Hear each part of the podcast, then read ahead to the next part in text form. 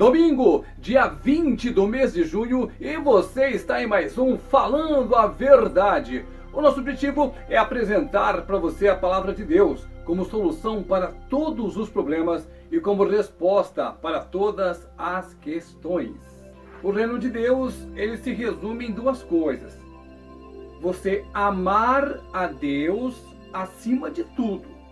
Dar a Deus prioridade na sua vida fazer de Deus a coisa que você mais ama, que você mais busca, que você mais quer, e se aprofundar em conhecer a vontade de Deus. A segunda coisa é amar ao próximo. E uma das coisas interessantes é a nossa luta contra a carne, porque a carne ela é a favor do ego, do eu. Eu isso, eu aquilo, eu posso, eu faço, eu aconteço, e nós vivemos de forma que agimos para que todas as coisas venham a nosso favor, mesmo que em algumas situações alguns dos nossos irmãos sejam feridos, machucados, magoados. O que é que eu quero dizer para você?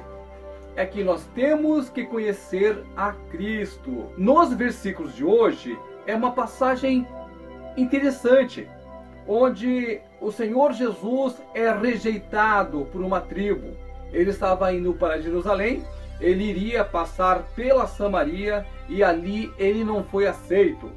E o que acontece depois é um negócio interessante que mostra o quanto a pessoa carnal ela pode ser perigosa. Muitas vezes, algumas das nossas orações, elas não são atendidas, porque se forem atendidas ao pé da letra, nos traria mais mal do que bem.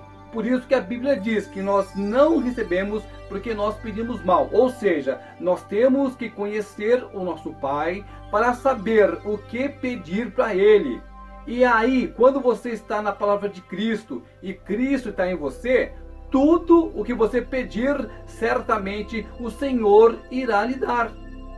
Vamos para a palavra de Deus e para essa história muito interessante que está relatada no Evangelho segundo escreveu Lucas. Vamos então para a palavra de Deus.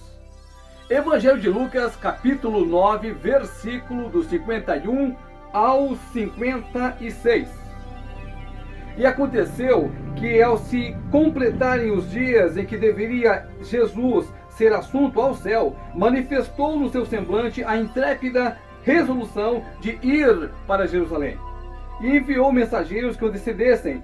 Indo eles, entraram numa aldeia de samaritanos para lhe preparar pousada. Mas não o receberam porque o aspecto dele era de quem decisivamente iria para Jerusalém. Vendo isto, os discípulos Tiago e João perguntaram a Jesus: Senhor, queres que mandamos descer fogo do céu para os consumir? Jesus, porém, voltando, os repreendeu e disse: Vós não sabeis de que espírito sois. Pois o Filho do Homem não veio para destruir as almas dos homens, mas para salvá-las. E seguiram para outra aldeia.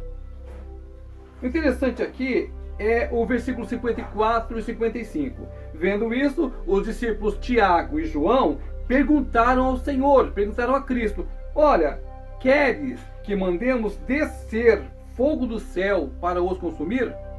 Então, o que dá para entender aqui é que tanto Tiago e João tinham condições de pedir que caísse fogo do céu sobre eles.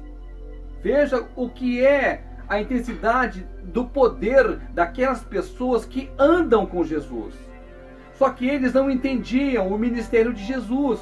E o Senhor foi bem claro: eu não vim para destruir as almas dos homens. Ao contrário, eu vim para salvá-las. Quando você caminha na presença do Senhor Jesus, muitas coisas lhe são permitidas. Mas o interessante dessa história é o que Jesus disse: Não sabeis de que espírito sois.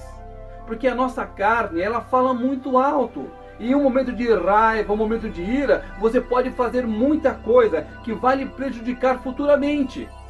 E Jesus disse: Eu vim para salvar as almas. O cristão, o genuíno cristão, o verdadeiro cristão, ele vai amar o seu inimigo. Ele vai orar para aquela pessoa que lhe fez mal. Eu disse aqui anteriormente, é como as coisas estão esquisitas.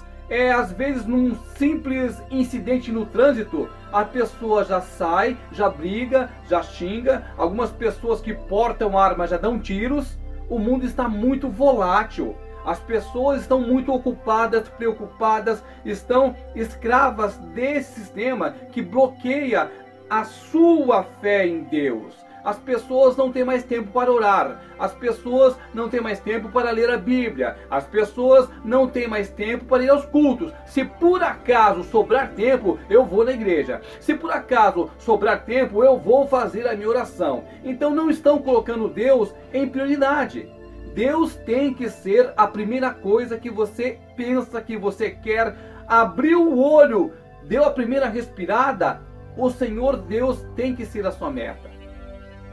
O mundo caminha para o seu fim. A Bíblia diz inúmeras vezes que o mundo jaz no maligno. Esse sistema do mundo que nós conhecemos, de compra, de venda, de comércio, tudo isso vai cair por terra. Vai tudo por água abaixo. O que vai ficar é o que? É a presença do Senhor Jesus, é o Espírito Santo. E isso vai ser tirado do mundo. A igreja vai ser arrebatada. E aí Deus vai fazer justiça para com aquelas pessoas que não ouviram a palavra dele que vai ser pregada para o mundo inteiro. Porque Jesus só vai voltar quando o evangelho chegar a todo mundo. Quando todo mundo ficar sabendo da existência do Senhor Jesus, ele voltará. Veja que Tiago e João eram íntimos de Jesus.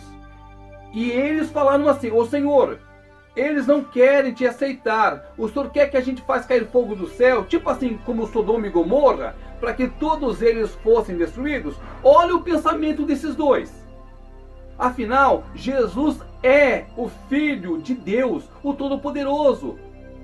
E quando ele foi rejeitado, se ele fosse agir na carne, ele diz: Ah, tá bom, Tiago, tá bom, João, acaba com tudo aí. Mas o que Jesus fez foi nos ensinar o poder do amor. Olha, vocês não sabem de que natureza vocês são. Calma aí, não é assim. Eu não vim para matar ninguém, não vim para destruir ninguém. Ao contrário, eu vim para salvar as almas.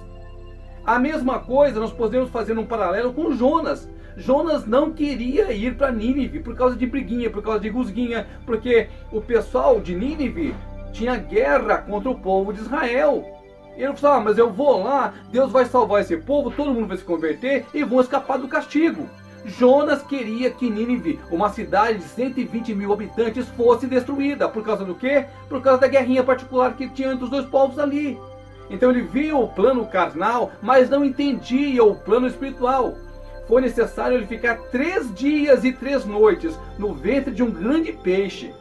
Sofreu o que ele sofreu, que ele relata que sofreu dentro do peixe, para depois o peixe cuspi-lo na praia.